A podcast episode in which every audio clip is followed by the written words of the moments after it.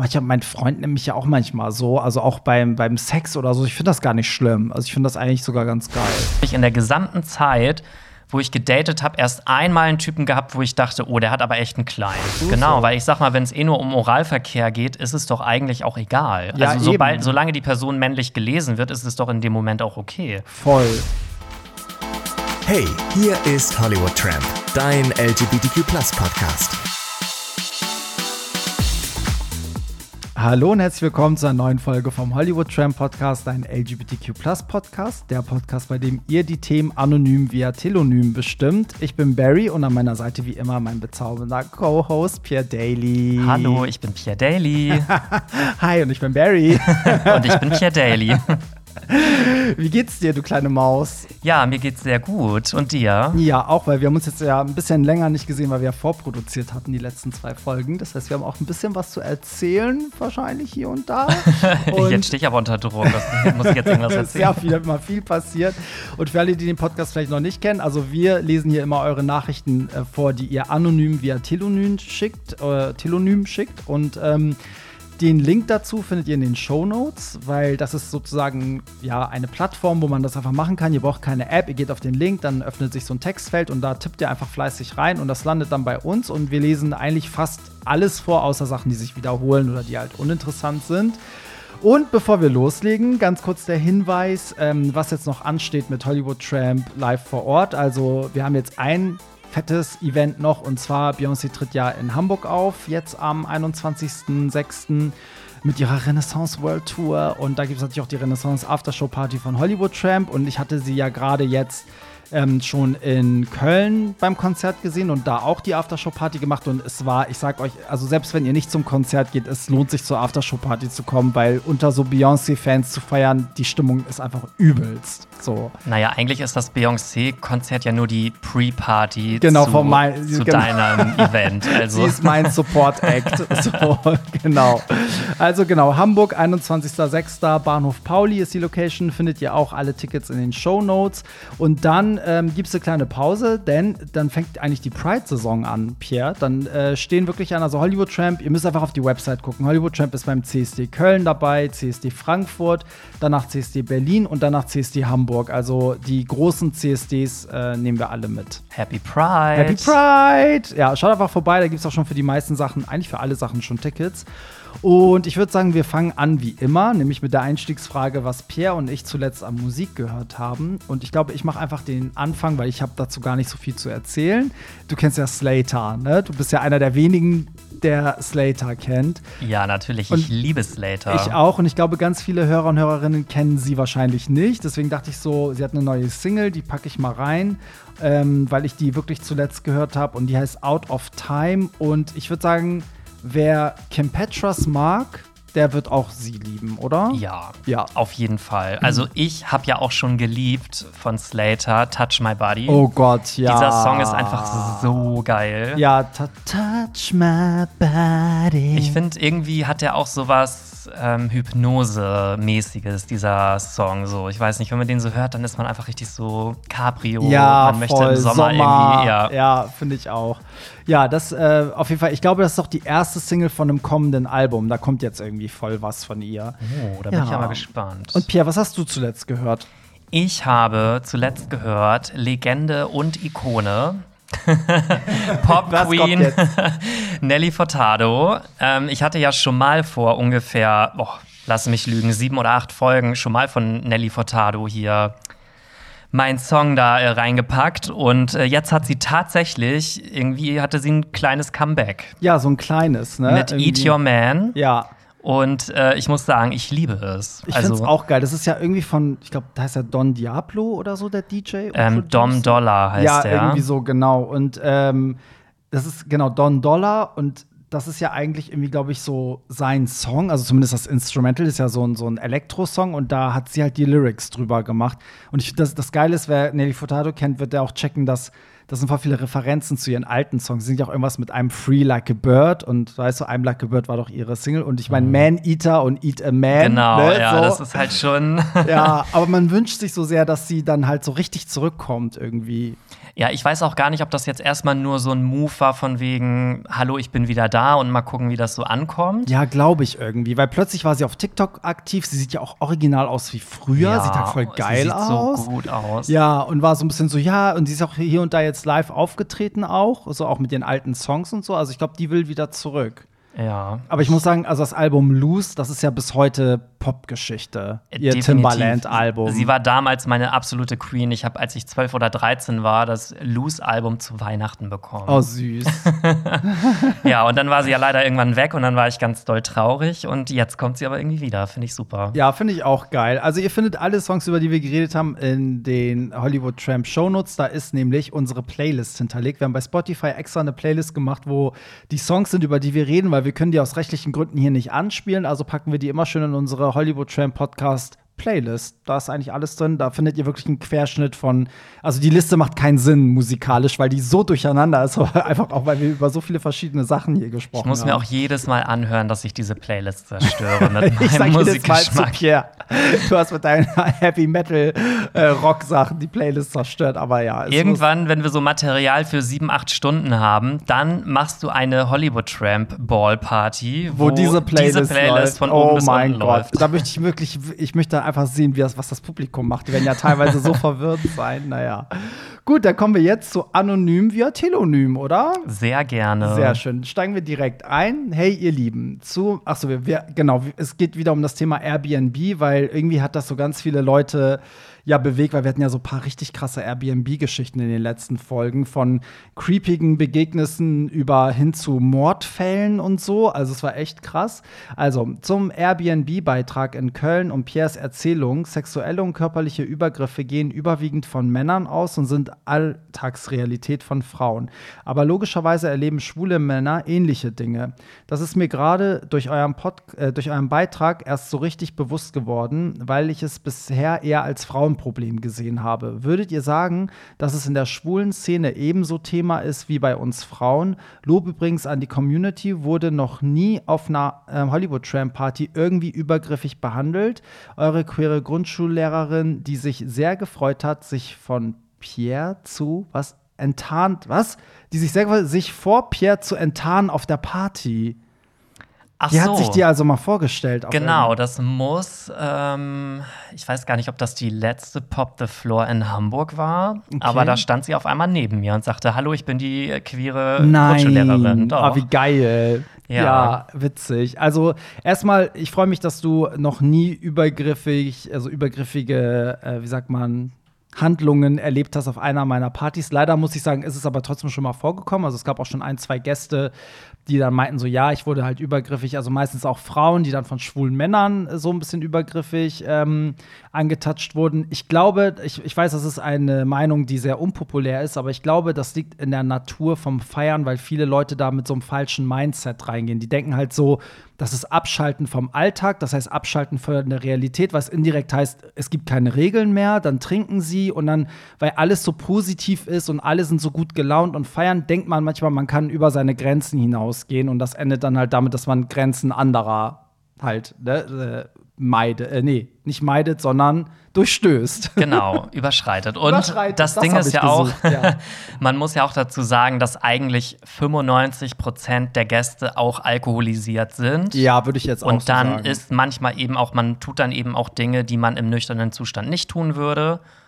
Und äh, ja, ich, vielleicht sehen Schwule das auch immer so ein bisschen als Freifahrtschein. Ja, ich darf ja Frauen betatschen, weil ich bin ja schwul. Ja, und es ist ja umgekehrt auch so. Weil viele Frauen denken ja so, wenn du ein schwuler Mann bist, dann können die ja jetzt auch einfach unter dein T-Shirt gehen oder weißt du? Genau, so. also ich zum Beispiel als schwuler Mann habe das auch schon erlebt, dass eine Frau unbedingt wollte, dass ich ihre Brüste berühre. Die wollte das unbedingt. Und ich so, nein, ich möchte das nicht. Und sie so, doch, Mhm. Ja. mach doch, du bist doch schwul und du hast noch nie Brüste angefasst. Und ich so, nee. Ja, ja, also ich hatte auch schon ähnliches, aber dass sie halt einfach so unter meinem T-Shirt mich betatscht haben oder ne, Mhm. so irgendwie irgendwo reingegriffen haben oder so. Aber Also ich finde das Thema so interessant, dass sie halt sagt, dass körperliche Übergriffe gehen überwiegend von Männern aus und die Alltagsrealität, äh, also dass das die Realität von Frauen ist. Aber ich muss sagen, also ich glaube, dass das irgendwo auch stimmt, aber ich glaube auch, dass das nach außen ein bisschen verzerrt ist, weil wenn ich mal so gucke in meinem Umfeld, ne, sowohl die Schwulen als auch meine Hetero-Freunde, erzählen mir oft von Sachen, wo ich denke, umgekehrt wäre das übergriffig, aber die fassen es nicht so auf. Also im Zweifel findet das ein Heteromann ja geil, wenn eine Frau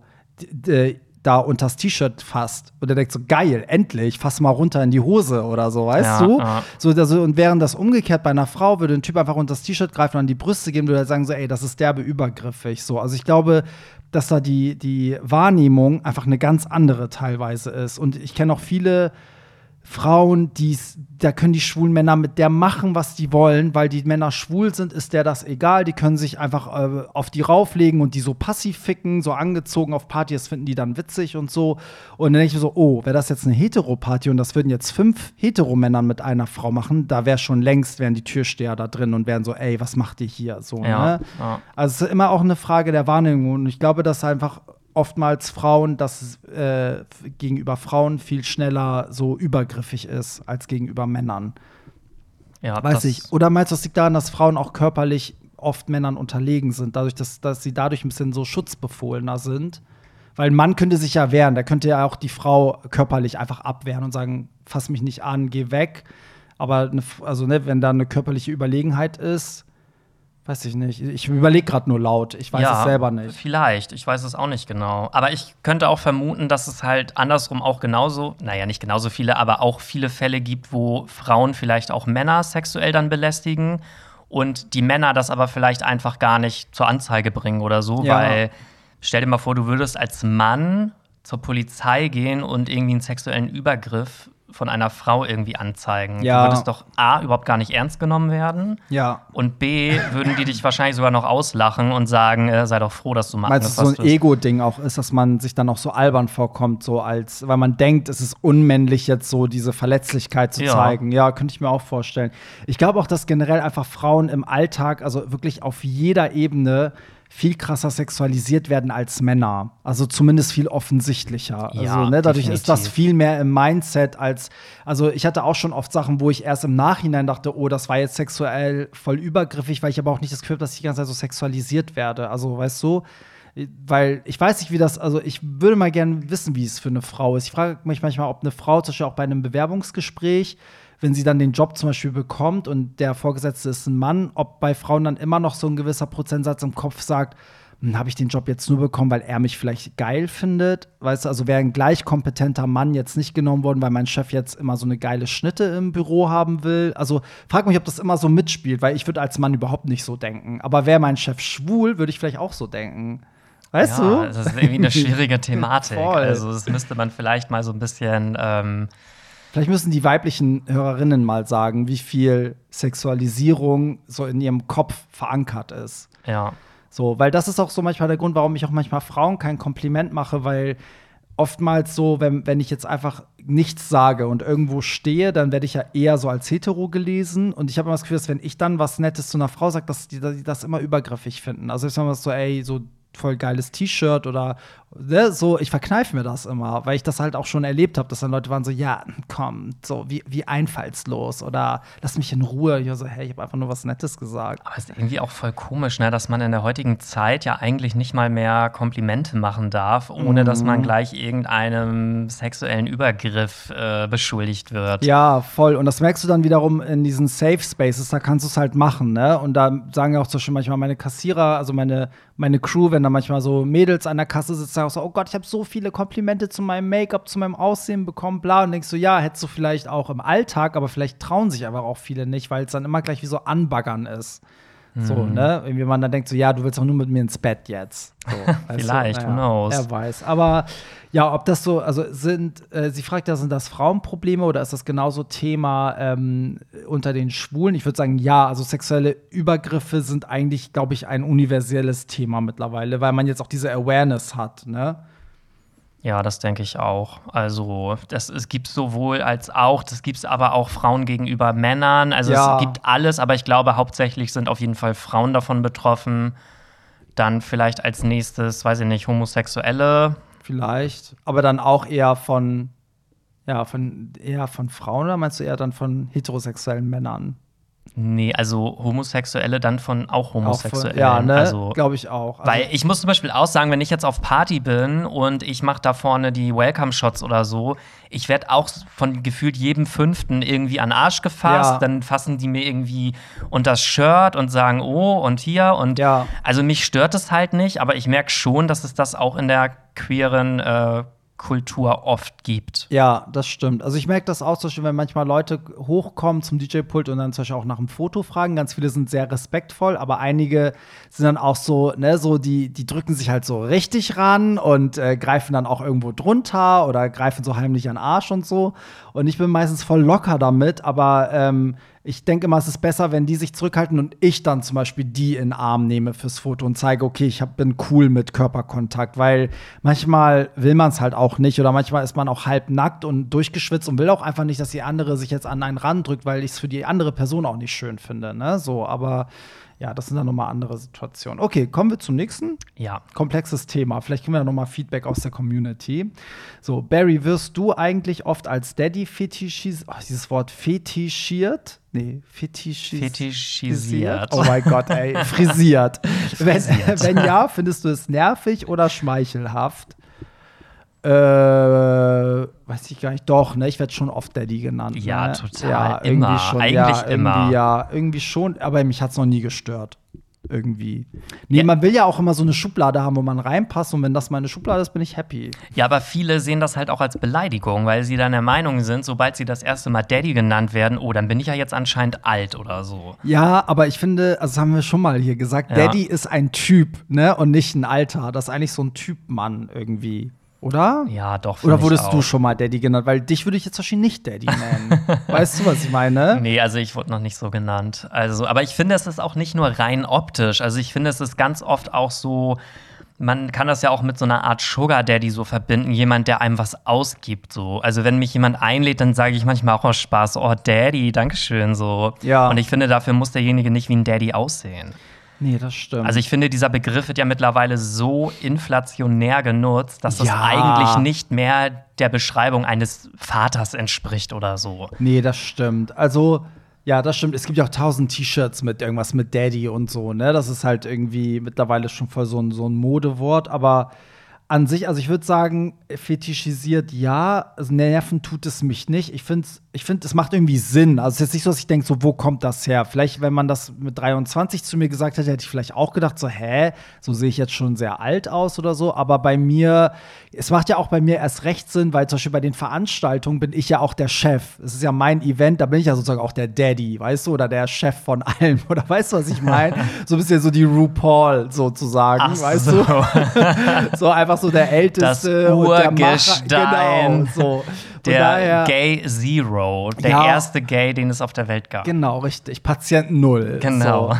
Aber ähm, so, wenn auch so, so Jüngere kommen und so Daddy sagen, oder auch manchmal, mein Freund nennt mich ja auch manchmal so, also auch beim, beim Sex oder so, ich finde das gar nicht schlimm. Also ich finde das eigentlich sogar ganz geil, glaube ich.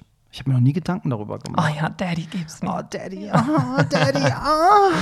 Ja, ähm, von daher, ja, weiß ich gar nicht. Ich würde mal, mich würde interessieren, ob es welche unter unseren Hörern gibt, die sich schon mal richtig angegriffen gefühlt haben, weil sie zum Beispiel Daddy genannt wurden oder Twink oder irgendwas, Otter, was es nicht alles gibt. So. Aber ich glaube, wenn man sich dadurch angegriffen fühlt, dann hat man, glaube ich, auch ein Problem mit sich selber. Ja, klar, aber es haben ja viele ein Problem, auch wenn gefragt wird, hä, wie alt seid ihr alle? Und dann ist immer so, wenn du- ist dir mal aufgefallen, dass voll viele dann einfach nicht ihre, also die Zahlen nennen, sondern immer so ein Geschwirbel drumherum. So, weißt du, so zum Beispiel so, ja, ich werde nächstes Jahr so. Oder weißt du, also sag doch einfach 34. So, Ja. aber es wird immer so ein Thema drum gemacht. So, ah, natürlich noch 18. So, und ich finde, in dem Moment fängt man schon an, das irgendwie immer schlimmer zu machen.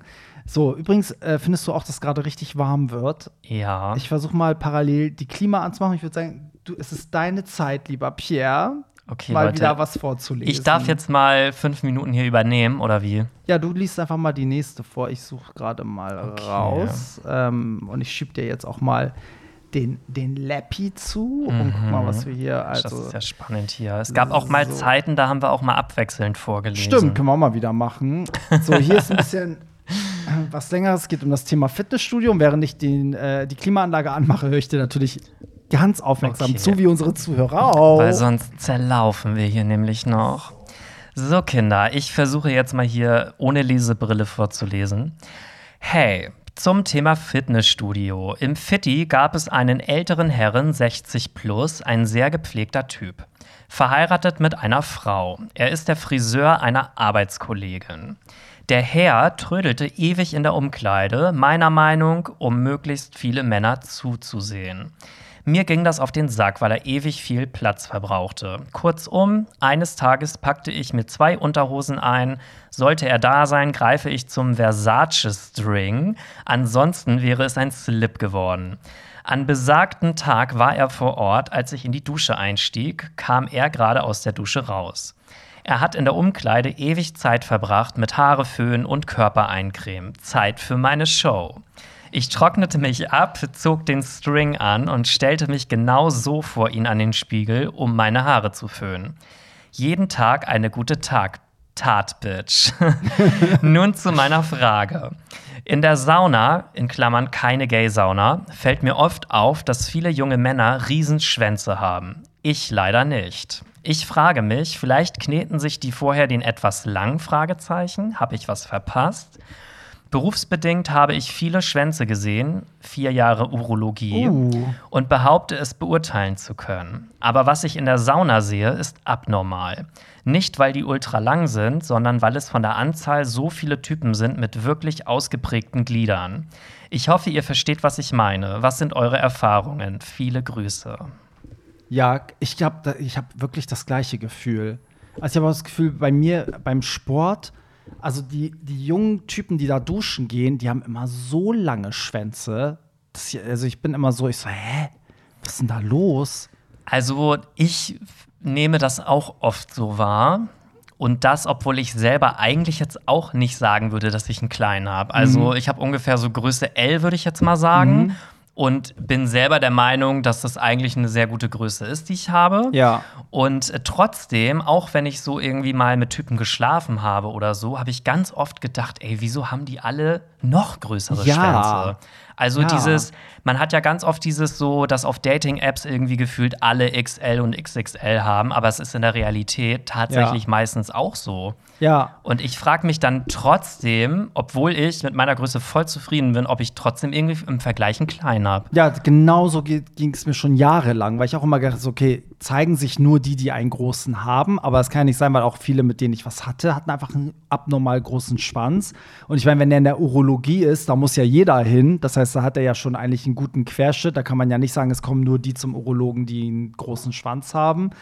Oder sind die Schwänze einfach größer geworden über die Jahre? Ich weiß es nicht. Ich weiß es auch nicht. Also ich habe ganz am Anfang äh, meiner Dating-Phase immer so gedacht, so, oh, bisher habe ich ja immer voll Glück gehabt. Die haben ja alle immer voll so einen riesen Teil gehabt. Aber es hat sich irgendwie auch immer so fortgeführt. Ja. Ich weiß nicht, ob es einfach nur Glück ist, aber ich habe, glaube ich, in der gesamten Zeit, wo ich gedatet habe, erst einmal einen Typen gehabt, wo ich dachte, oh, der hat aber echt einen kleinen. So. ja. Aber sonst war das immer entweder so groß wie meiner Genau, oder gleich halt größer. groß. Ich glaube, ich hatte auch nur ganz selten welche, die einen kleineren hatten. Also es war meistens auch gleich groß oder wesentlich größer. Und das klingt jetzt gerade so, als hätte ich voll den kleinen, aber es ist gar nicht so. Also ich habe Ja, aber das denkt man dann ja irgendwann. Irgendwann denkt man so, hä, ist der Durchschnitt eigentlich viel, viel größer? Weißt Ja. du, was ich meine?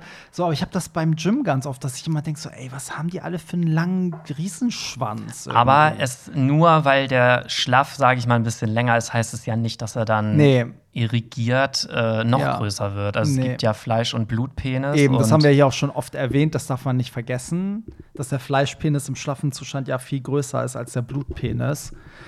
Aber ja, ich weiß, was er meint. Also es ist so immer Thema. Dieses, wie groß ist mein Schwanz, ist irgendwie immer Thema im Hinterkopf. So, ich weiß es nicht. Ich, ich glaube, das wird man auch nie loswerden. Man wird immer gucken.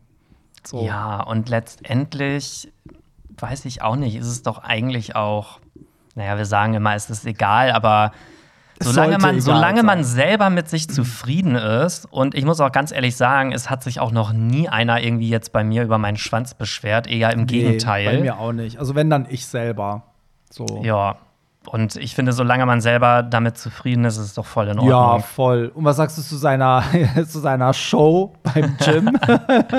also finde ich schon krass, weil, also ich bin ganz ehrlich, ich hätte mich nicht getraut, einen String nee. im Gym anzuziehen Ich und damit durch die. Umkleidekabine zu laufen. Also Props an dich. so viel Mut muss man ja auch erstmal haben. Ja, voll. Also, das hätte ich mich auch nicht getraut, aber ich finde es geil, dass er es gemacht hat. Ja, irgendwie, irgendwie ist es schon wieder eine lustige Aktion, ist ne? witzig, ja. Okay, kommen wir zum nächsten. Ähm, höre gerade eine ältere Folge. Ich bin auch voll für frühere Partys. Ja, 12 bis 1 ist oft noch nicht so voll, aber wenn es um 10 starten würde, wäre es halt von 10 bis 11 nicht so voll. Guys, it's just so late. Früheres Feiern tut uns allen gut. Da muss ich sagen, ja, das wäre mein Traum. Also gerade beruflich gesehen wäre es natürlich mega geil. Es gibt ja auch oft im Ausland zum Beispiel diese Sperrstunden, ne? dass dann wirklich schon ab neun gefeiert wird, weil um drei müssen alle Clubs zumachen. So. Ähm, aber ich kann dir aus Erfahrung sagen, also wenn du um 10 anfängst in Deutschland, kommen die Leute trotzdem um 12. Also ich fange ja meine Partys meistens um 12 an, besonders in Berlin und Hamburg. Und die Leute kommen dann direkt. Das ist, finde ich, auch eine ganz andere Energie, weil alle kommen direkt innerhalb der ersten Stunde. Es ist so ein, so ein konstanter Fluss an Menschen, der reinkommt. Die Tanzfläche wird so voll, sofort voll und sofort ist Stimmung da. Und wir hatten ja auch schon Partys, da hat man um 10 oder 11 aufgemacht und dann ist so, zwei Stunden passiert nichts. So, der DJ ist gelangweilt, das Barpersonal, alle, die da stehen, sind gelangweilt. Und wenn die dann diesen toten Punkt erreichen, um 12 kommen dann die Gäste auf einmal. So. Aber es ist doch irgendwie komisch, weil eigentlich auf einem Festival zum Beispiel feierst du ja auch tagsüber zur Ja. Musik. Und warum geht das im Club nicht? Also man könnte ja auch sagen, man fängt, jetzt mal übertrieben gesagt, man fängt um 20 Uhr an, Ja. macht trotzdem diese sechs Stunden, die du ja Bis sonst zwei, bis genau. zwei. Und dann müssten ja um zwei theoretisch die letzten schon, Ja. die sonst um sechs nach Hause gehen, so aus dem Ja. Club torkeln.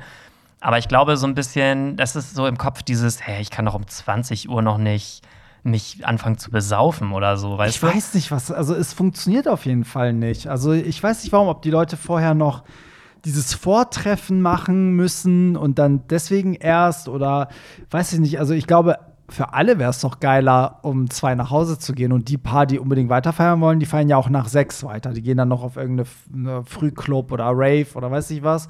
Aber ähm, ja, es wäre, glaube ich, für uns alle geiler. Ja, definitiv. Also ich merke ja auch, ich war jetzt ein paar Mal auch ohne Alkohol feiern. Mhm. Das geht auch ganz gut, aber ich merke dann trotzdem richtig, wie durch dieses Feiern von 0 bis meinetwegen 5 oder so mein Schlafrhythmus total durcheinander kommt. Also ich kann dann irgendwie auch Sonntag, obwohl ich nichts getrunken habe, irgendwie total schwierig einschlafen, Ja. weil irgendwie die Nacht davor ich dann halt so lange aufgeblieben bin. Ja, guck, so geht's mir jede Woche.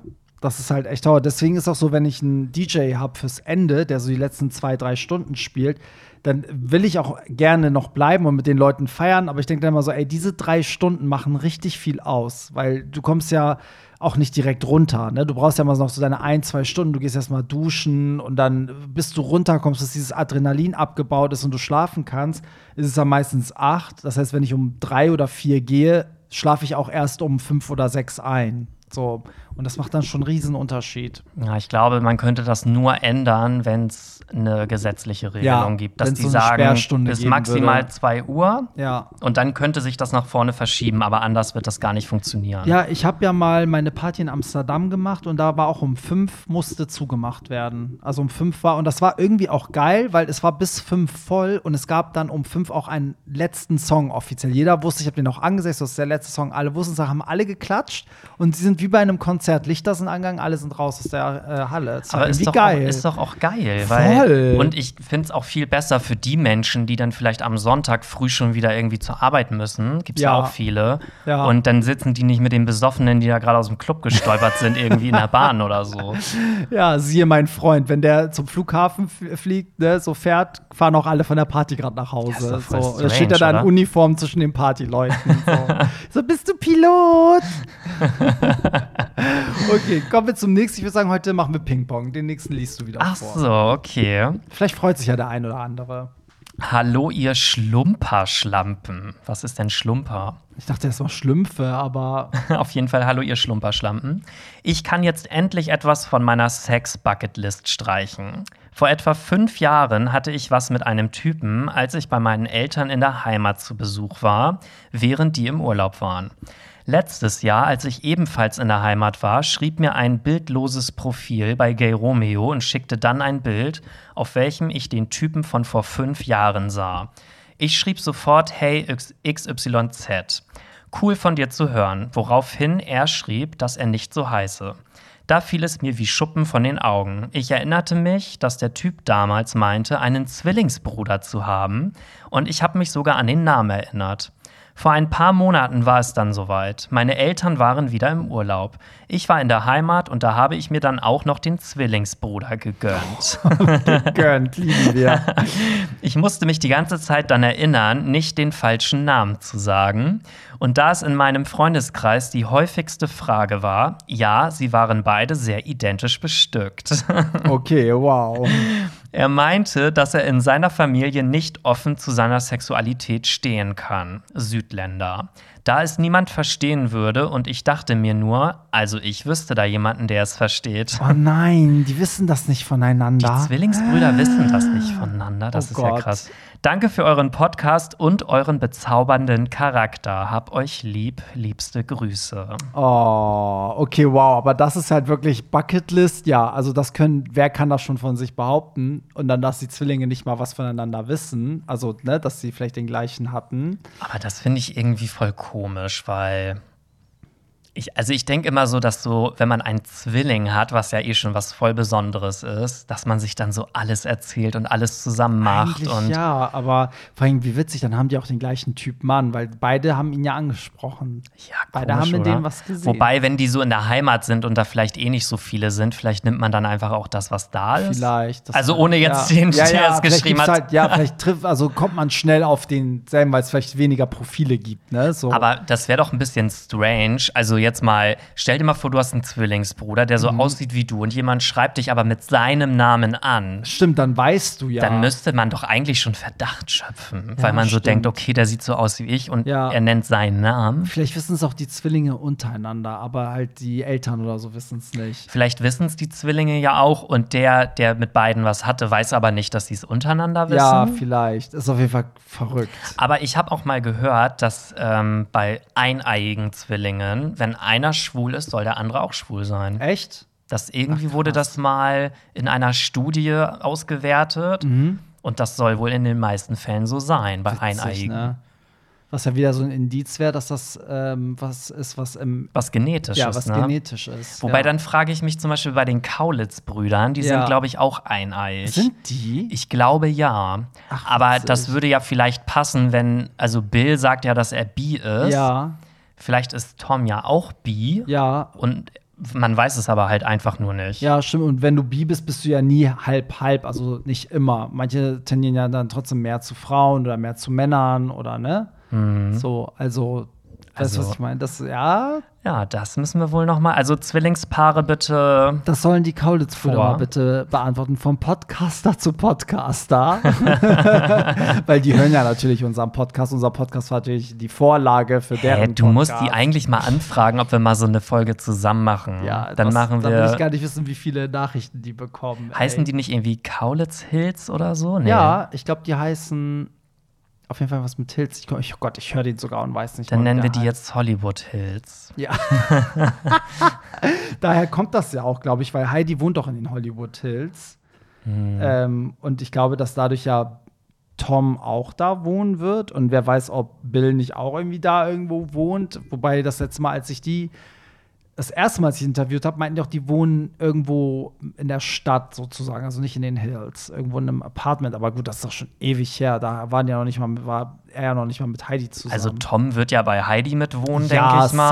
safe, Und Bill habe ich, glaube ich, mal irgendwo gehört von ihm, dass er ein eigenes Haus, aber auch da Ja. in LA oder in Hollywood oder wo Hast das du eigentlich mitbekommen, dass die jetzt bei The Voice in der Jury sind? Ja. Mit Shirin David, Das- ey. ah, genau. Äh, darüber haben wir noch gar nicht geredet. ist. Voll crazy, oder? Voll. Ich finde das voll geil.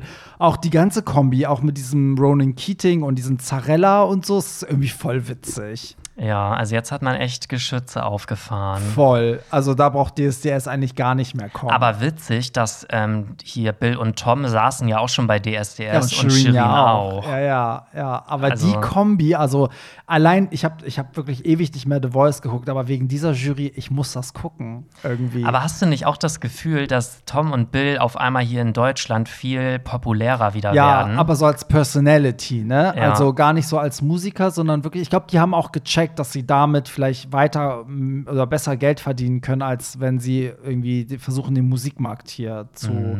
Weil der deutsche Musikmarkt ist ja auch schwierig. Ne? Ja. So, also ich glaube, dass die so als Personalities, glaube ich, jetzt richtig gut ankommen, weil der Podcast ist ja auch sau sympathisch. Also ich finde die beiden mega sympathisch immer und die sind wie so ein altes Ehepaar und die beenden immer ihre gegenseitigen Sätze und der Podcast ist auch einer der wenigen Promi-Podcasts, der auskommt ohne dieses Ah, das sage ich jetzt nicht. Nee, darüber darf ich nicht reden, weil das machen ja mal diese ganzen Bloggerinnen, die machen mal einen Podcast und dann alles, was interessant ist, lassen sie aus. Mhm. Aber Bill erzählt ja so, ja, da war ich beim Videodreh besoffen und ne, so da habe ich das gemacht und weißt du, so. Also es ist einfach geil. ja, es ist einfach so, so ehrlich irgendwie. Ja, ne? es ist so ungefiltert. Man denkt so, man, man kennt die und hört den halt so als Freund zu irgendwie und, und kriegt so ein bisschen mit, wie es so hinter den Kulissen läuft. Das ist ja wie bei uns. Wie also bei uns. hier werden auch alle Karten auf den Tisch gelegt. Ist echt so, ne? Gut, ähm, hey ihr Fotzen, ich bin gerade auf einem typischen Bumsurlaub. Ich glaube Standard für schwule Singles. Dieses Mal, ähm, nee, warte, diesmal das erste Mal in Warschau. Okay, also in Polen.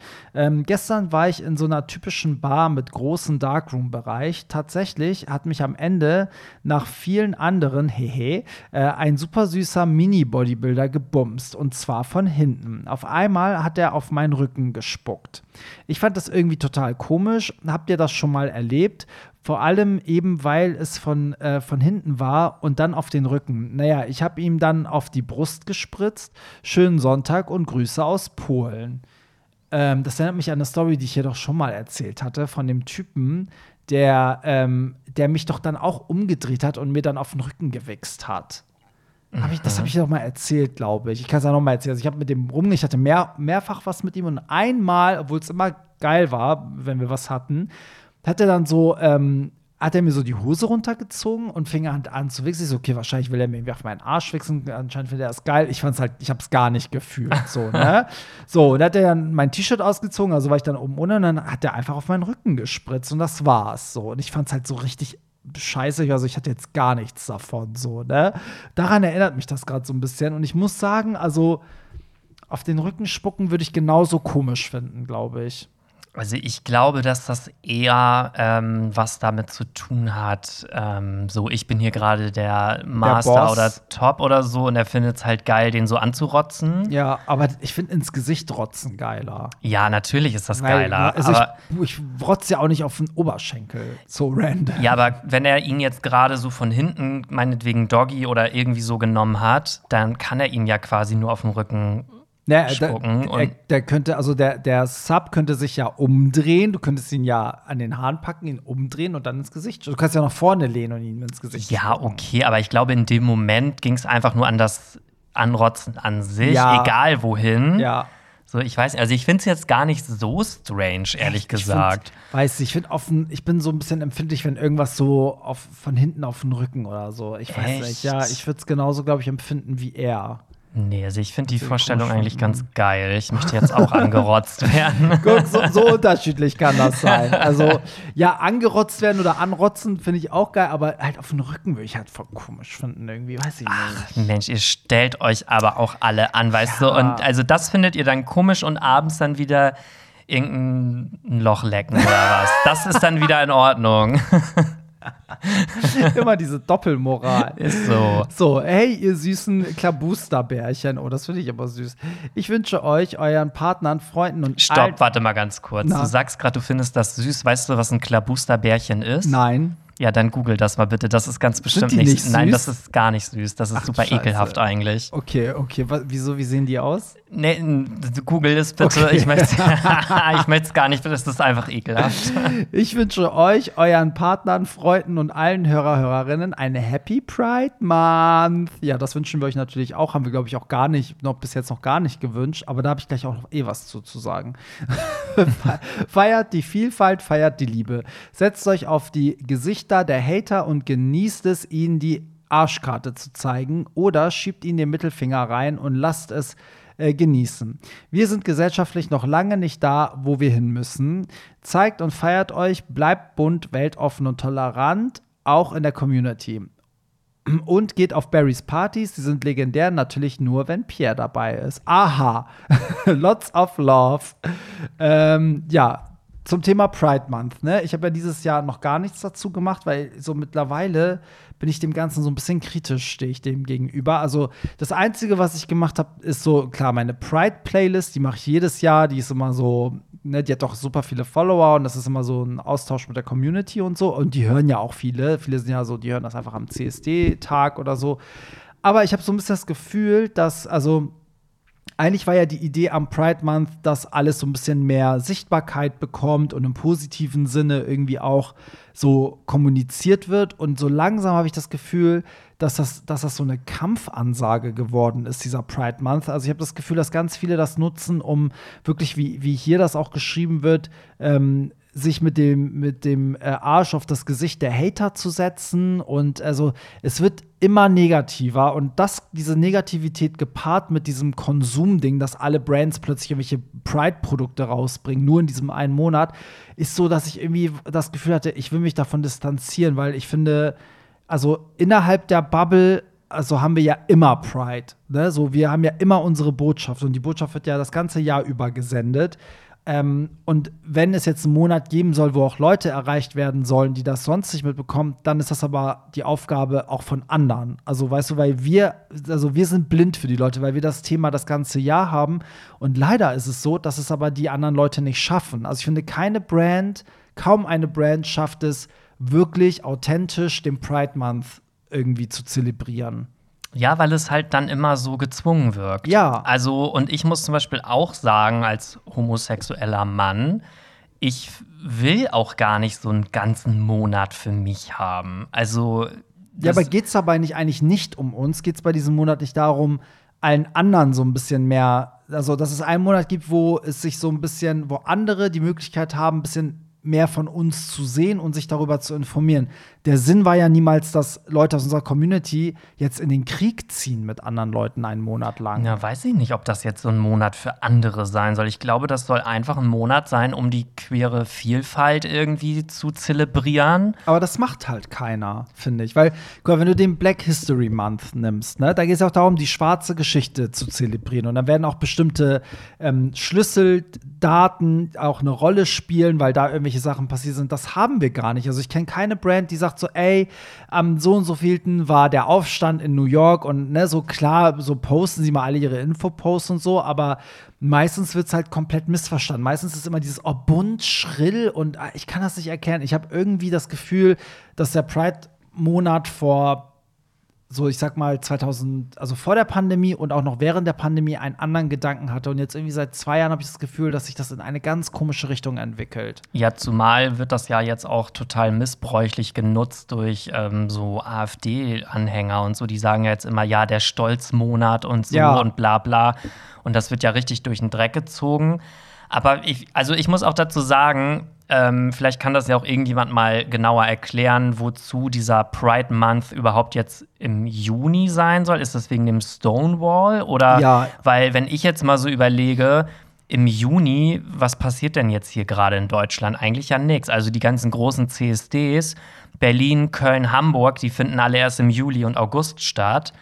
Von daher finde ich, kriegt man eh jetzt, außer dieses ganze Regenbogen-Marketing, kriegt man doch eh jetzt hier gar nicht so viel mit im Juni. Oder was passiert jetzt hier gerade bei uns? Also eigentlich sind es ja meistens die Firmen, die da irgendwie also, also das nutzen. Also ich meine, viele machen es ja auch, dass sie, also größere Firmen, dass sie halt dann so eine queere Lobby haben und das dann halt dafür nutzen, ne, und dafür sorgen, dass halt irgendwie Sichtbarkeit entsteht und ne, so Toleranz, Akzeptanz, dass man irgendwie sagt, so, hey, wir haben hier zum Beispiel auch sehr viele queere Mitarbeiter und die werden genauso behandelt wie alle anderen und so. Aber, ähm, achso, und um die Frage zu beantworten, ja, es ist im Juni wegen diesen Stonewall Riots so, aber das Ding ist, dass ich finde, also ich, ich habe das vielleicht gerade falsch formuliert. Also viele machen es auch richtig, also was aber auch innerhalb der Bubble ist. Das sind halt Leute, die eh das ganze Jahr diese Botschaft übertragen. Aber ich finde, dadurch, dass auch diese Gegenbewegung kommt, äh, diese ganze AfD-Gegenbewegung, gehen aber dann geht unsere Community auch wieder in so eine Offensive und wehrt sich dagegen, indem sie dann auch so, so kriegerische Parolen brüllen, ne? so wie so, ja, wir, natürlich, wir müssen ja auch dagegen äh, anstehen, ne? wenn die dann kommen mit ihrem, ja, der, der deutsche, weiß ich nicht was, Monat und wir wollen einen Hetero-Monat und hast du nicht gesehen, dann müssen wir natürlich uns auch dagegen wehren, aber ich finde einfach, dass es so, oh, ich kann das nicht erklären. Es gibt irgendwas, vielleicht findet jemand die richtigen Worte, es gibt irgendwas an diesem Pride-Monat, was so ein bisschen, finde ich, in den letzten zwei Jahren in so eine falsche Richtung gelaufen ist. Und das eine ist halt dieses ganze Konsum-Ding, dass halt irgendwie ganz viele Firmen das einfach nur fürs Image machen und eigentlich nicht wirklich informieren, sondern einfach nur dieses, diese typischen Memes. Weißt du, wenn der Monat vorbei ist, um 0 Uhr, wechseln alle wieder ihre Logos. Weißt du so? Und Gott sei Dank gibt es Firmen, die auch mittlerweile sagen, wir machen im Pride-Month nichts und machen es extra einen Monat später um eben nicht in diese Pinkwashing-Monat zu, zu sein. So, Oder ne? vielleicht einfach das ganze Jahr über queer-freundlich sein. Das wäre doch auch Ja, mal was. Und ich muss zum Beispiel jetzt auch als Homosexueller sagen, dass mich jetzt der Pride Month nicht irgendwie mehr oder weniger beeinflusst als Nö. jeder andere Monat auch, weil ich bin das ganze Jahr über schwul und Ja, ja. ich zeige das auch das ganze Jahr über. Ja. Und ich weiß nicht, ob das jetzt irgendwie so, also wie ich eben schon meinte, ich brauche jetzt nicht so einen speziellen Monat, wo ich besonders gefeiert werde, weil ich Ja. schwul bin. Also, ja, es wäre wichtiger, dass das generell halt das Thema irgendwie vertreten ist, wenn es halt vertreten sein muss. Ne? So. Also überleg mal, würde jetzt Markus Lanz jetzt morgen eine Sendung machen, nur mit queeren Leuten, weil Pride-Monat ist, wirkt es ganz anders, als wenn er es einfach am 3. Dezember machen würde. Am 3. Zum Dezember Beispiel. würde ich es viel ehrlicher finden. eigentlich ja. So, also ähm, ja, es ist irgendwie schwierig. Und ich muss auch sagen, dass, ähm, was ich auch so schwierig finde, ist halt, dass auch die Medien in Deutschland das auch nicht schaffen, die Themen ordentlich aufzuarbeiten. Also da ist immer noch sehr viel Fehlinformation, es werden immer die gleichen Leute eingeladen, es ist nie divers, es ist immer sehr einseitig, dann, die wollen dann nur so bunte, immer dieses bunt und schrill. Da muss halt eine Drag Queen für uns reden, ähm, weißt du, also die kommen niemals auf die Idee, eine, eine geile, diverse Runde zu kreieren, wo jeder mal so auch zeigt, es gibt den und den und den, sondern die kommen nur klar, wenn das halt so, sag ich mal, so schillernde Figuren sind. So, das, das können die immer gut vermarkten irgendwie. Ähm, und alles andere wird dann so über den Tisch gekehrt, habe ich mal das Gefühl. Also da sind die Medien hier auch, finde ich, sehr weit hinten dran. Ja, irgendwie schon. Aber ich glaube, das Problem ist halt auch so ein bisschen, wenn man jetzt einen schwulen Mann da hinsetzen würde, der aber eigentlich hetero aussieht, Ja. dann könnte man ja eigentlich auch direkt einen Heteromann da hinsetzen. Ich glaube, die wollen diesen Kontrast extra herbeiführen, damit eben alle auch sehen, okay, hier sitzt jetzt definitiv Ja. ein super schwuler Mann. Ja, und mein Punkt wäre eben zu zeigen, dass, dass es keinen Unterschied gibt. Weißt du, das würde ich viel geiler finden. So, deswegen finde ich auch oftmals cool, wenn Fußballer sich outen, weil man denkt so, ah, da habt ihr es jetzt nicht gedacht. Da merkt immer jeder von uns. Wer Ja. könnte das sein? Aber ja, wenn man es so weiterspinnt, merke ich schon wieder auch die Doppelmoral bei uns, weil wenn man jetzt sagt, okay, Pride Month, mi, mi, mi, ja, CSD ist genauso letztendlich. Ne? Wozu muss man an einem Wochenende den CSD in jeder Stadt feiern? Ist halt eigentlich genauso das gleiche Konzept wie ein Pride-Monat. Ja, gut, aber ich muss zum Beispiel sagen, mir ist jetzt der CSD hier zum Beispiel in Hamburg oder in Berlin viel wichtiger eigentlich als der Pride Month. Also Ja, auch wenn das jetzt ein bisschen hart Ja. klingt, aber weil das sind ja die Tage, wo ich wirklich auf die Straße gehe. Genau, der Demo-Charakter Genau, halt Rolle, und ne? jetzt im Pride Month, also ich habe jetzt eigentlich diesen Monat noch nicht wirklich irgendwas Besonderes gemacht, was Nee. irgendwie, was ich sonst nicht machen Nee, würde. ich auch nicht. Also ich werde natürlich immer meinen Followern Happy Pride-Monat wünschen. Ich werde auch bestimmt meine Playlist noch mal irgendwie ähm, thematisieren, aber ich habe dieses Jahr irgendwie so, weiß ich nicht, weil klar, aber wir, wir haben auch das Thema das ganze Jahr irgendwie. Wir sind ja die ganze Zeit dabei, irgendwie aufzuklären oder ne, indem ich irgendwie Safe Spaces schaffe und versuche, dass das irgendwie ein Safe Space Alleine schon ist. mit diesem Podcast leisten wir doch das ganze Jahr über einen Beitrag. Genau, ich sag ja, wir sind aus der Bubble, ne? So, und das wäre eigentlich äh, cool, wenn das Leute außerhalb der Bubble irgendwie mal mehr nach vorne treiben würden. Aber ja, genau, was wollte ich sagen? Genau, CSD wäre dann sozusagen genauso scheinlich, aber ich sehe das auch so. Man hat beim CSD noch so diese, diese Demo-Charakter und auch wenn viele sagen, das ist keine Demo mehr, das ist eine Party, ich finde trotzdem, der D CSD darf nicht sterben. Also der Gedanke dahinter ist einfach unfassbar wichtig für uns alle. So sehe ich das. Naja. Ja.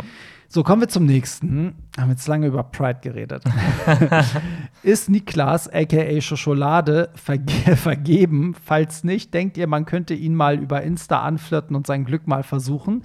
Nein, Niklas ist nicht äh, vergeben. Für alle, die es nicht wissen, Niklas ist ja mein Ex, mit dem ich auch den Podcast ähm, Champagner auf Ex gemacht habe. Das ist ein abgeschlossener Podcast, deswegen erscheinen auch keine neuen Folgen. Es ist so in zehn Folgen haben wir so unsere Ex-Beziehungen aufgearbeitet. Und der war ja ab und zu hier auch zu Gast. Und äh, da fragt jetzt jemand, ob er vergeben ist. Nein, Niklas ist Single zurzeit. Also wenn du es jetzt aktuell hörst, ich weiß nicht, was nächste Woche und übernächste Woche ist, dann ist er Single. Und du kannst natürlich Schokolade über Instagram mal anflirten. Ich glaube sogar, der würde sich mega freuen. Ja, jeder freut Ja, sich doch, ne? wenn er angeflirtet wird, oder? Ja, ist wirklich so. Einfach versuchen. Mehr als ein Nein kann man ja nicht kriegen. Ist so. Und ich muss auch dazu sagen, bei Niklas ist es ja auch so, selbst wenn er am Ende kein sexuelles Interesse hat, dann bei Niklas ergeben sich manchmal aus so Dates irgendwie so richtig coole Freundschaften. Ja, voll oft bei ihm. Das ist bei irgendwie. Niklas voll oft so, Ja. dass es dann zwar am Ende nicht irgendwie in was Sexuelles führt, aber eben in eine Freundschaft. Ja, Und das finde ich irgendwie ganz cool, dass er da dann nicht so, so abweisend ist, wenn er jemanden nicht irgendwie unbedingt sexuell attraktiv findet. Er ist dann einfach so, komm, let's go, lass einfach mal ja. einen Kaffee trinken, oder? Das finde Voll. ich, so ist Niklas irgendwie auch, total, ja. Finde ich auch.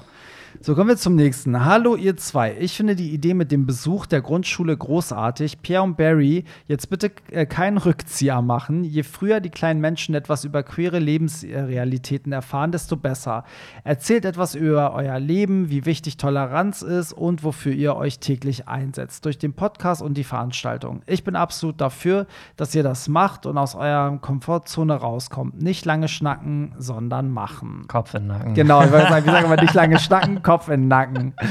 ähm, ja, ich glaube, wir sind da offen für. Ich glaube, es muss einfach nur, ja, so die, das, das muss so das richtige Setting sein. ne? Ich glaube, die müssen so das richtige Alter haben und es muss auch der richtige Lehrer dahinter stehen. Die Bezahlung muss stimmen. So, wir schreiben so einen Brief an alle Eltern. Äh, b- bitte überweist 500 Euro an Hollywood. wir nehmen dann immer die. Klassenkasse mit, wenn wir fertig sind in der Klasse. Ist echt so. Nee, aber ähm, ne, also du würdest es doch auch machen, wenn jetzt ein Lehrer kommt mit einer Schule, die das unbedingt wollen. Also ich finde, ich muss sagen, ich finde es ein bisschen zu nischig, jetzt in, in eine Klasse zu gehen und da mal so eine halbe Stunde zu reden, sondern es müsste wirklich eine Schule sein, die halt ein, ein so ein Toleranztag oder so ein, so ein Tag, weißt du, so ein, so ein Veranstaltungstag macht und im Rahmen dieses Dings tritt man zum Beispiel in der Aula auf und redet darüber, weil man muss ja die breite Masse erreichen. Also ich glaube, das Thema ist ja nicht nur, dass man sagt, man geht jetzt in die sechste Klasse, sondern das Thema ist von der fünften bis zur Oberstufe ja relevant. Und eigentlich müsste das eine Großveranstaltung an der Schule sein, wo dann vielleicht auch in dem Zuge mehrere Leute reden. Und da könnte ich mir das vorstellen. Ich weiß jetzt nicht, wie sinnvoll das ist, in der Klasse mit Sechsjährigen sich zu setzen, mit 20 Sechsjährigen da drin. Also klar hat man dann einen kleinen Beitrag geleistet, aber ich finde, wenn wir uns die Zeit nehmen, dann will man doch so viele wie möglich erreichen.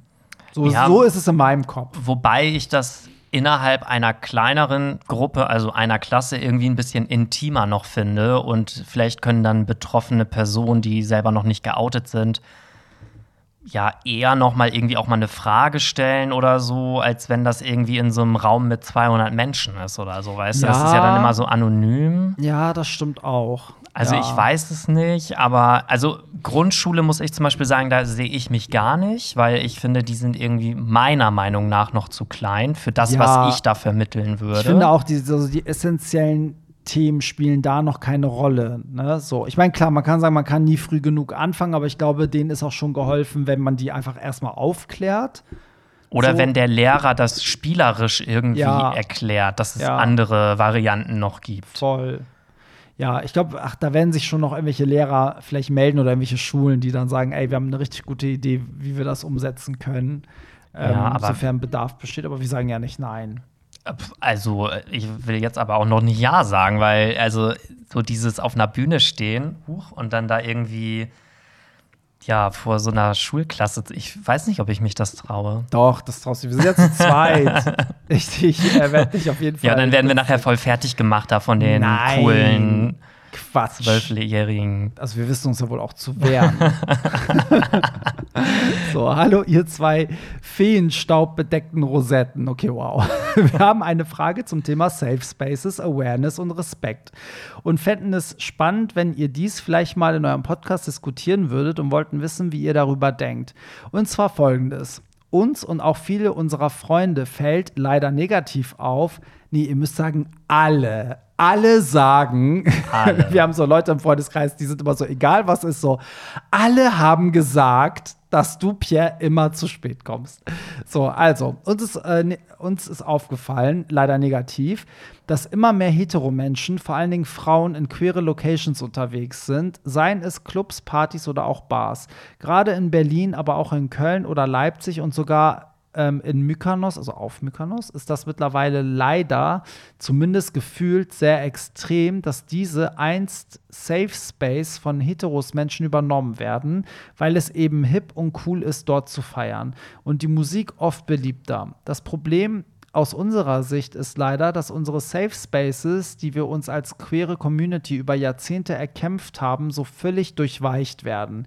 Wir gehen schließlich in queere Bars und Clubs, um dort unter uns zu sein und zum Beispiel jemand ungestört kennenzulernen.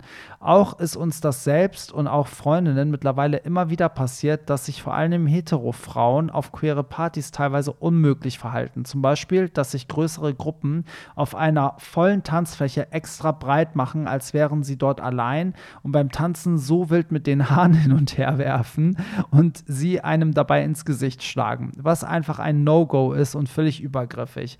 Teilweise sind mittlerweile vor allem auf schwule, poplastigen Partys fast die Hälfte Frauen, wie zum Beispiel im Schwutz in Berlin, im Exil in Köln oder bei der KKBB in äh, Leipzig.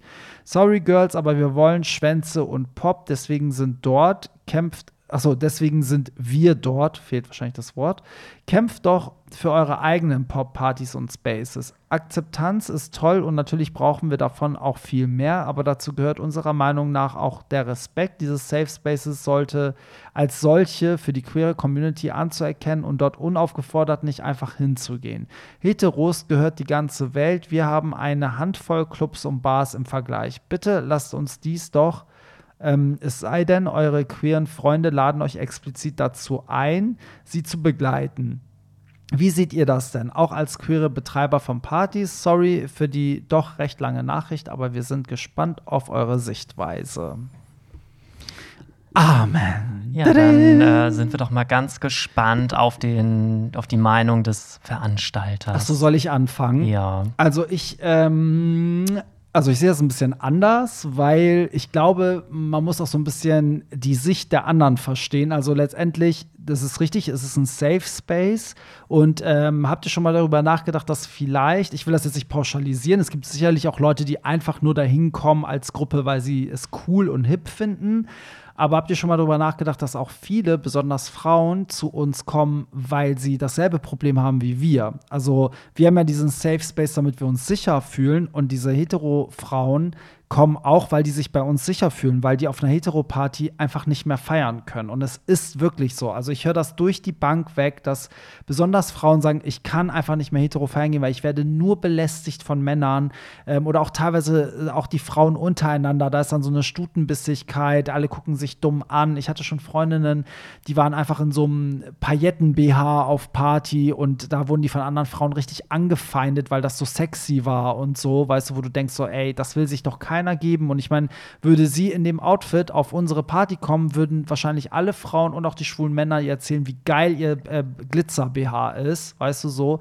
Und das ist, glaube ich, die Hauptintention, warum viele Leute immer mehr auf queere Partys geht und mittlerweile auch Jungs. Also, dass Jungs sagen, ey, so, es ist als Mann peinlich, Kylie Minogue zu hören, aber hier können wir das machen. Und wir, wir halten es auch nur eine Stunde aus, weil dann wird uns das auch zu viel. Aber das, was, was wir gerne hören würden, da würden wir uns voll blamieren in einem Hetero-Club. Und selbst wenn ein Hetero-Club dann vielleicht den Song spielt, traut sich ja der Typ dann nicht, vor den Heteromädels zu Kylie Minogue abzuspacken, weil er denkt so, oh, die halten mich dann alle für verweichtlich oder gay oder was auch immer. Also ich glaube, ganz viele haben so, so einen Grund, warum sie dann die Flucht bei uns suchen und merken, dass es bei uns auch anders läuft. Und ähm, das, wenn wir eine, wirklich eine Safe Space sind, dann müssen wir halt auch die aufnehmen. So sehe ich das eigentlich. Aber um ihnen auch recht zu geben, ich finde, egal wer sich so verhält, wie er es beschreibt, hat da nichts zu suchen. Also auch wenn das eine queere Gruppe ist, die sich da die Tanzfläche so aggressiv, äh, weißt du, blockiert und ohne Rücksicht auf andere die Haare ins Gesicht schlägt, das gilt halt für alle, ne? Ja, also ich würde das eigentlich fast so unterschreiben. Dann hier, Stift und Zettel.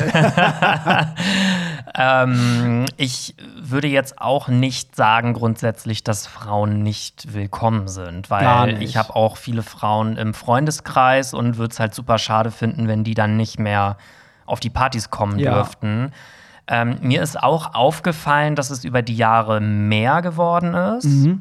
Aber ich finde es jetzt gar nicht unbedingt schlimm. Und ich finde es auch gar nicht schlimm, wenn die Frauen hetero sind. Ja. Ich meine, letztendlich findet doch am Eingang überhaupt gar keine Überprüfung statt. Also, das so weit würden wir auch noch kommen, wenn wir sagen, also jeden Gast fragen würden, ja, das ja welche Sexualität no er hat. Ja. Und ähm, ich finde, solange es sich um Allies handelt, also heterosexuelle Personen, die aber die queere Community unterstützen, finde ich das voll in Ordnung. Wenn das jetzt aber Frauen sind, die irgendwas gegen Homosexuelle haben oder die irgendwie eklig finden oder so, ja. dann finde ich es natürlich wieder nicht okay. Aber, ja.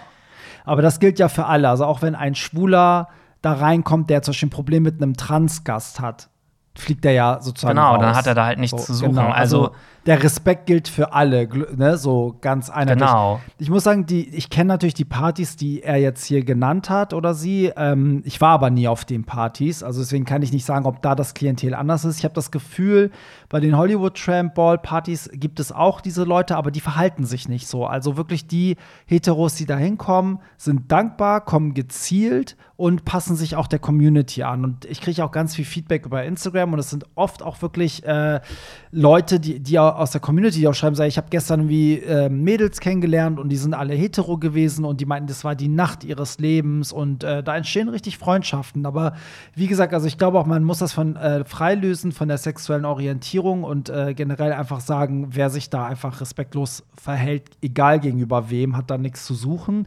Aber ich finde wirklich unsere Aufgabe als Community und als Safe Space ist es halt auch, die Leute von außerhalb aufzunehmen, die zu uns kommen, weil sie halt das gleiche Gefühl verspüren wollen, was wir da halt leben. So. Und das kannst du auf einer Hetero-Party nicht. Ich habe schon auf so vielen Hetero-Events aufgelegt und teilweise kommen wirklich Frauen zu mir und beleidigen mich, weil sie sagen, die Musik ist so schwul oder Sünde, dass ich schwul bin und so. Und das ist teilweise so toxisch, weißt du, dass ich denke, so, ich verstehe, warum die teilweise nicht feiern gehen wollen untereinander. Ja, und ich muss auch sagen, nur weil jetzt mehr Frauen da sind, heißt das doch auch nicht, dass es dann weniger Safe Space ist. Nee. Also würden da jetzt irgendwelche heterosexuellen Männer kommen, die da ständig die, die Schwulen beleidigen oder so, dann würde ich sagen, okay, da hat sich irgendwas negativ verändert. Aber ja. die Frauen feiern doch auch total. Ja. Klar, ist natürlich bei, bei einer Party, wo jetzt mehr Leute rein wollen als reinpassen, könntest du jetzt natürlich sagen, so ja, wenn die Hälfte jetzt Heteros sind und die Hälfte der queeren Leute bleibt draußen, okay, da verstehe ich's, ne? So. Aber das ist halt wieder, wie willst du das regeln? Du kannst ja nicht beim Ticketkauf, weißt du, so wie du schon meintest, so kreuz bitte an, weißt du? So, mhm. bist du queer oder straight? Da könnte man halt höchstens über eine Abendkasse dann vielleicht das noch regulieren, wobei selbst da finde ich es grenzwertig. Ich finde auch, also es gibt ja manchmal Läden, die haben dann auch so eine Frauenquote, die dann sagen so, okay, wir sind eine Gay-Party und mehr als so und so viele Frauen kommen nicht rein. Aber ich denke immer so, ey, das geht gar nicht. Also stellt euch mal vor, ihr würdet als, als Gay auf eine Hetero-Party gehen wollen und der Tischer sagt so, nee, wir haben schon genug Gays da drin. So die 10% sind voll. Äh, das ist doch, wie fühlst du dich denn dann? Ja. Ne? Also, blöd. Ja, wir bleiben kurz beim Thema Party, weil die Anschlussnachricht geht auch in die Richtung. Äh, Hu, ich war bei der Pop the Floor in Hamburg und etwas enttäuscht. Oh. Äh, Barry, Barry, meinte mal, dass die Pop the Floor dasselbe ist wie, ähm, wie die Beyoncé Gaga Party, also der Hollywood Tramp Ball. Finde ich tatsächlich nicht. Die Renaissance war episch und es kam ein Hit nach dem anderen. Das Pop the Floor war definitiv anders. Äh, trau uns Hamburgern doch mehr zu. Wir sind vielleicht weniger dorfig, als du denkst. Love, ach ja, und früher rein bin ich auch für. ah, da ist die Nachricht abgebrochen. Ja. Hm. Ja, ich finde es irgendwie geil, dass das gerade angesprochen wird, weil äh, wir hatten ja, ich will jetzt auch gar nicht so lange über Partys reden. Ich mache es ganz kurz. Wir haben ja oft gesagt, dass, ich habe ja auch mal gesagt, so ja, deswegen mache ich in Hamburg auch die Pop the Floor, weil die Hamburger sind noch so Dorf und die verstehen nicht, was der Hollywood Tramp Ball ist.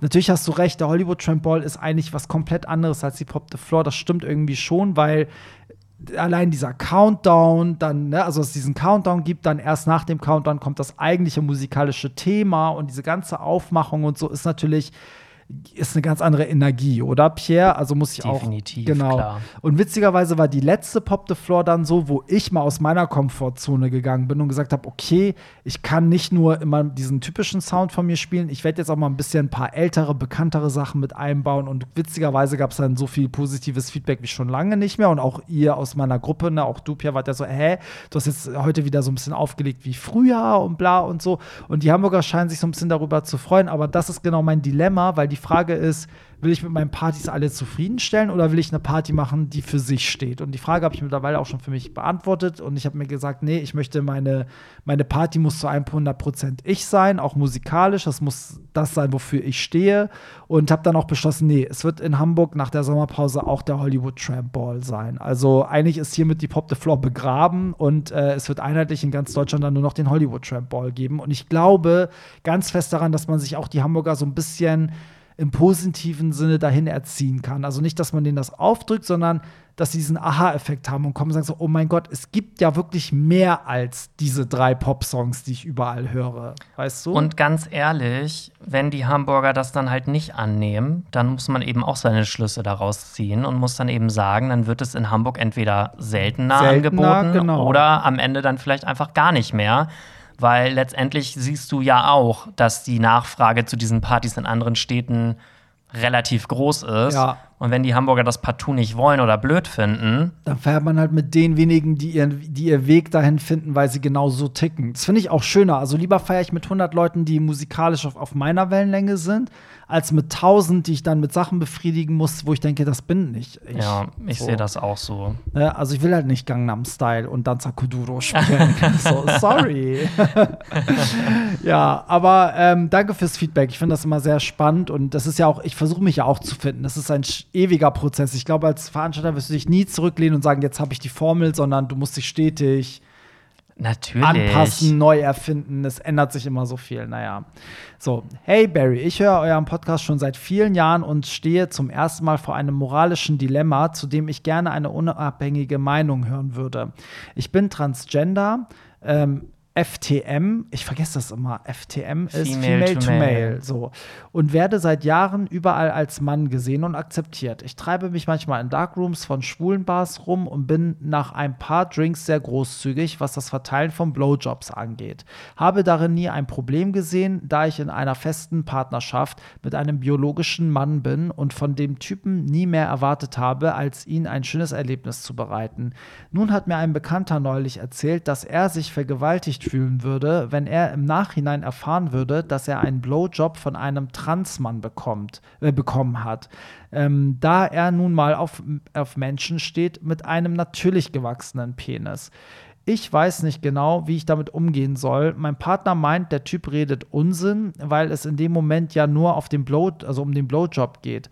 Wenn er da so empfindlich ist, wäre er in der Pflicht, vorher zu fragen, ob ich cis oder trans bin. Aber ich bin dadurch wirklich verunsichert. Wie seht ihr das? Ansonsten vielen Dank für jahrelange gute Unterhaltung. Süß, danke. Ja, soll ich mal anfangen? Ja, gerne. Oder? Jetzt habe ich Okay. so viel geredet über Party, Party, Party. Also ich finde das überhaupt nicht kritisch, weil solange es nicht zum Analverkehr oder irgendwie sowas kommt, finde ich nicht, dass man sich als Transperson dann outen muss. Also was, also ich meine, die Person wird ja ganz klar als männlich dann gelesen und Ja. wenn ich jetzt mit ihm rummachen würde ähm, und er will mir dann einen blasen und ich finde es in dem Moment okay, so Ja. dann interessiert mich doch in dem Moment gar nicht, ob die Person trans ist oder nicht. Ja, also ich habe mal eine Frage, ne? Sagen wir mal, du würdest jemanden ficken, weil du denkst, der ist Bottom und es ist alles gut. Und er erzählt dir eine Woche später, ich bin aber eigentlich top. Immer. Und das war jetzt mein erster Bottom-Fick. Ist das dann nicht egal? Natürlich ist das egal. Ja, und das sehe ich genauso.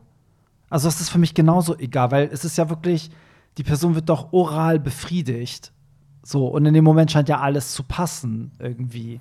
Also ich finde sogar, dass eigentlich ein Transmann das eigentlich mir auch vorher nicht unbedingt sagen müsste. Nee. Weil ich bin der Meinung, also ich bin ja ein schwuler Mann und ich stehe halt auf Schwänze. Ja. Und ich finde, man müsste es mir nur sagen, wenn man zum Beispiel trans ist und noch keine OP hatte.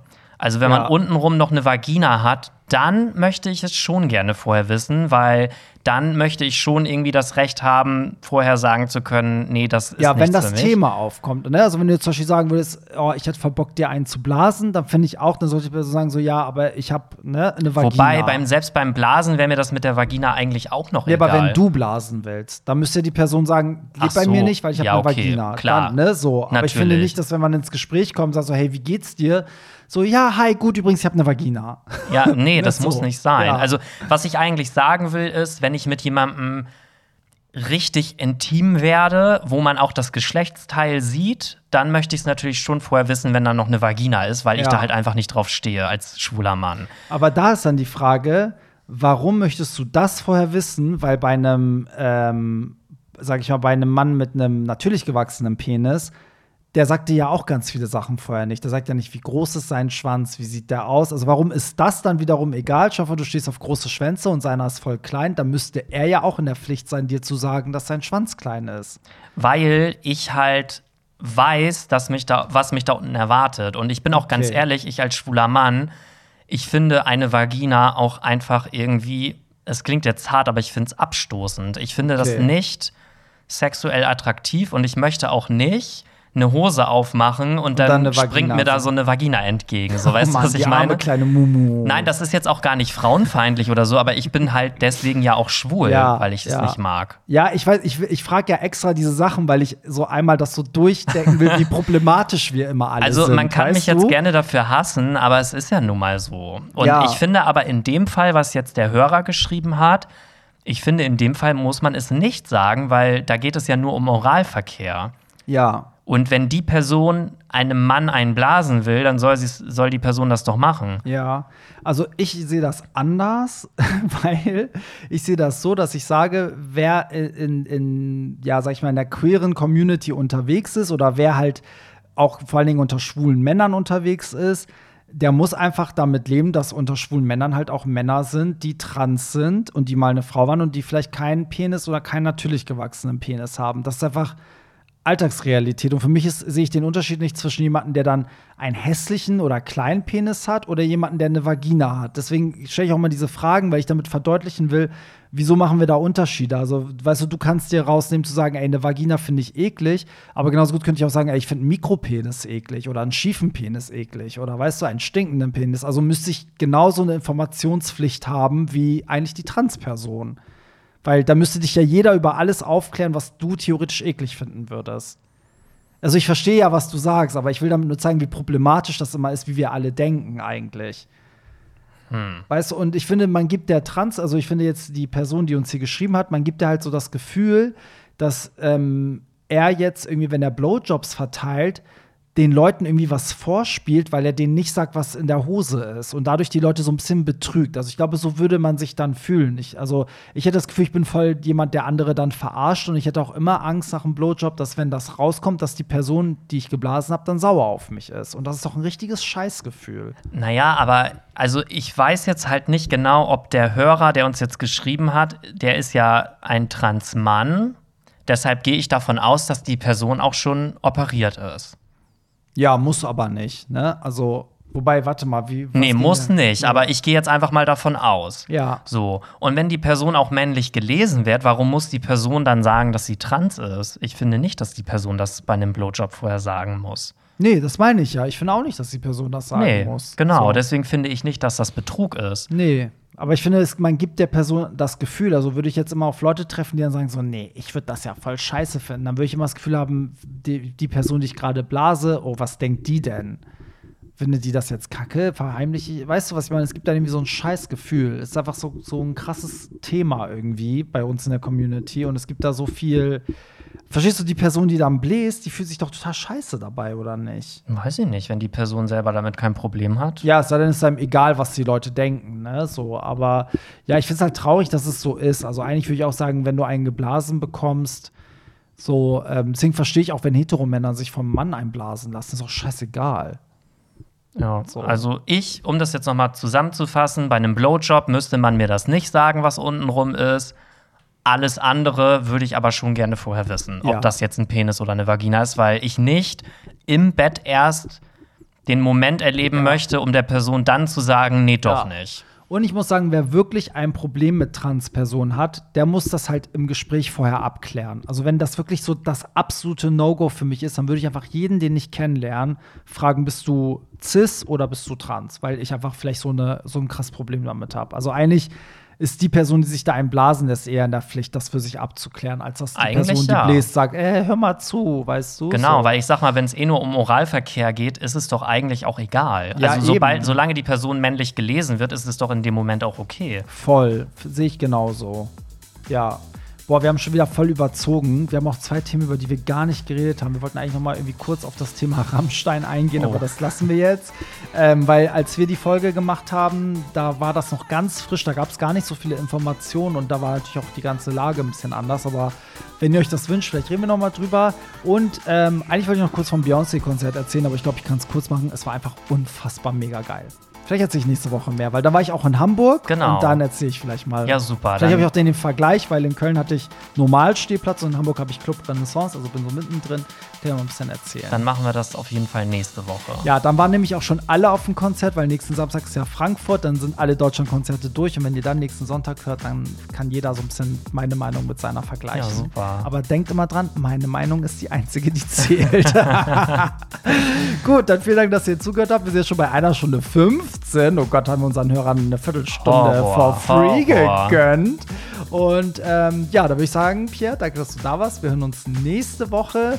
Und oh Gott, das ist dann die vorletzte Folge vor der Sommerpause. Also wir haben Anfang Juli die letzte Folge, bevor wir in die Sommerpause gehen, zum allerersten Mal. Also ähm, seid gespannt, was da noch alles kommt. Also in diesem Sinne, Bye. Das war's. Nicht traurig sein. Mehr Hollywood Tramp findest du im Netz unter hollywoodtramp.de und bei Instagram at hollywoodtramp.